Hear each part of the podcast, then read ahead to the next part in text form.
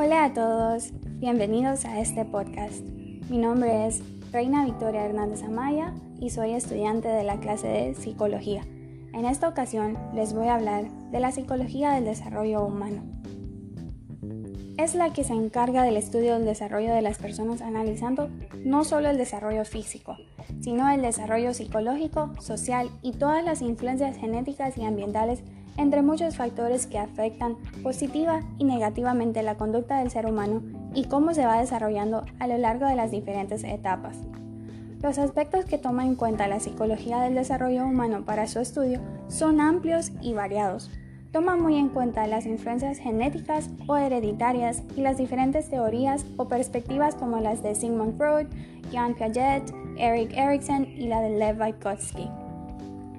Los diferentes tipos de estudio que existen para analizar el desarrollo humano son los siguientes. Estudios de casos, que son todas aquellas investigaciones realizadas en casos especiales e individuales que pueden ser aplicados a personas de similares características con los mismos rasgos físicos y nos ofrecen información detallada.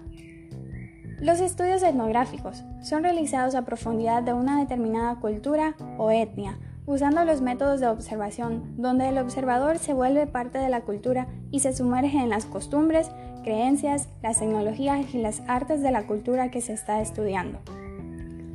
El estudio transversal se refiere a aquellas investigaciones realizadas donde los datos se tornan de personas de diferentes edades y se obtienen patrones de conductas estudiadas.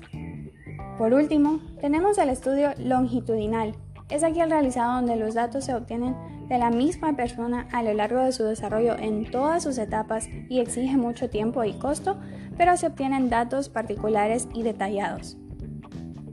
Las etapas del desarrollo del ser humano son muy variadas, pero muchos concuerdan con número 1, prenatal, 2, lactancia y primeros pasos, 3. Infancia temprana. 4. Infancia intermedia. 5. Adolescencia. 6. Adultez temprana. 7. Adultez intermedia.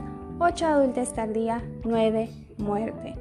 Y concluyo diciendo que todo esto en el campo de la psicología varía porque todas las personas crecemos y nos desarrollamos de diferentes maneras. Muchas gracias por llegar hasta aquí. Nos vemos en la próxima.